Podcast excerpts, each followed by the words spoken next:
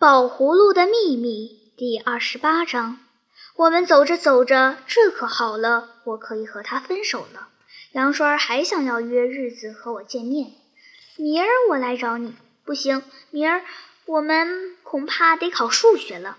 呵，考数学，考好了又怎么样？要是我做了你，呃，瞧瞧这个！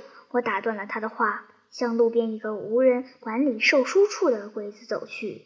他只好住了嘴，跟着我走。本来我只不过是为了打打岔的，可是走到书柜跟前，我就不由得也注意起那些陈列品来了。顶吸引我的是一本《地壳人影》，封面是黑咕隆咚的一片，仔细看才发现这里还有一个黑影子，而角落里有一只亮堂堂的手，抓着一支亮晶晶的手枪对着那中间。还有一本更有吸引力。叫做暗号零零零零零零，画着一个又丑又凶的人和一个又凶又丑的人走着，互相做着鬼脸，一瞧就可以判定那是两个坏蛋。我想要是给我遇见了，我准能也破获这些个暗藏的匪徒。这么着，公安工作可就省事多了。我忍不住要瞧一瞧。杨栓的脸，想要看看这好人的脸是不是也有显著的与众不同的地方，好让大伙一看就能毫无错误地断定他。我正想着，忽然不知道什么时候从什么地方来的，打我身后钻出了个小男孩。他在书柜上一瞧，就叫起来：“又没了啊！”在我后面忽然也发出了一声叫。就又钻出了一个小姑娘来，顶多不过像小针那么大。我瞧瞧，我瞧瞧，嗯，这不是。于是他们欢天喜地的打柜里拿出一本连环画来。小男孩把钱数好，要投到收款箱里去。女孩可拦住了他，数对了没有？没错，你瞧，还多了两分呢。妈妈说没零钱了，就多给两分吧。小姑娘把钱接过来，数了一遍，才投到钱箱里。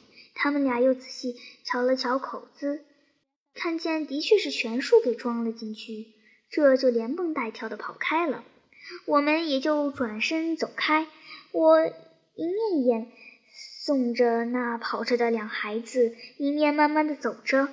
才走不到几步，我手上一下子冒出两本崭新的书，就是刚才顶吸引我的那两本。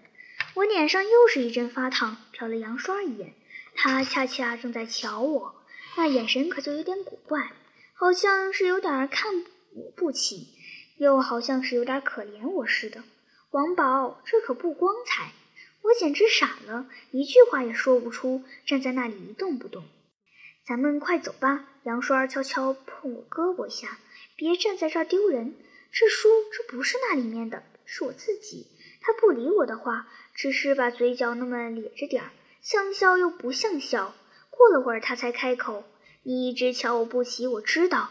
可是我就算再怎么下流，就算本领再怎么不行，我可也不干这个。他是无人管理，就是信得过你。你怎么能在这儿使这个手段？这算是什么人品？咱们这一行也有咱们这一行的人品。”你就是发狠心把这儿的东西全都拿到了手，这又算什么好汉？我问你，我可真要跳起来、嚷起来和他大吵一场。可是我没那么办，我想把这两本书扔掉，不过也没有扔，我只是加快了步子，三步两步的一赶就到了目的地。过街就是我想的那家电影院了。杨栓可还是拽住我不让走。还有一句话，王宝，我算是知道你了。接着这个，他瞧瞧我，我瞧瞧他，他可又说了：“不不错，你好，你有钱，你还有好名声。可是你得给我想想了吧？我可怎么办？你说我明儿还得去找吃的，找喝的呢。”这里他住了嘴，老盯着我，然后拿手拍拍我的胸脯。怎么样，老兄？我倒退了一步。什么怎么样？你想干嘛？你不懂，他摊开了一个手掌，帮帮忙，请你。你要什么？不要什么，只要俩钱儿。我心里可是在生气，什么俩钱儿？这是什么态度？可是你又不能不管他，他要是真的挨饿了怎么办？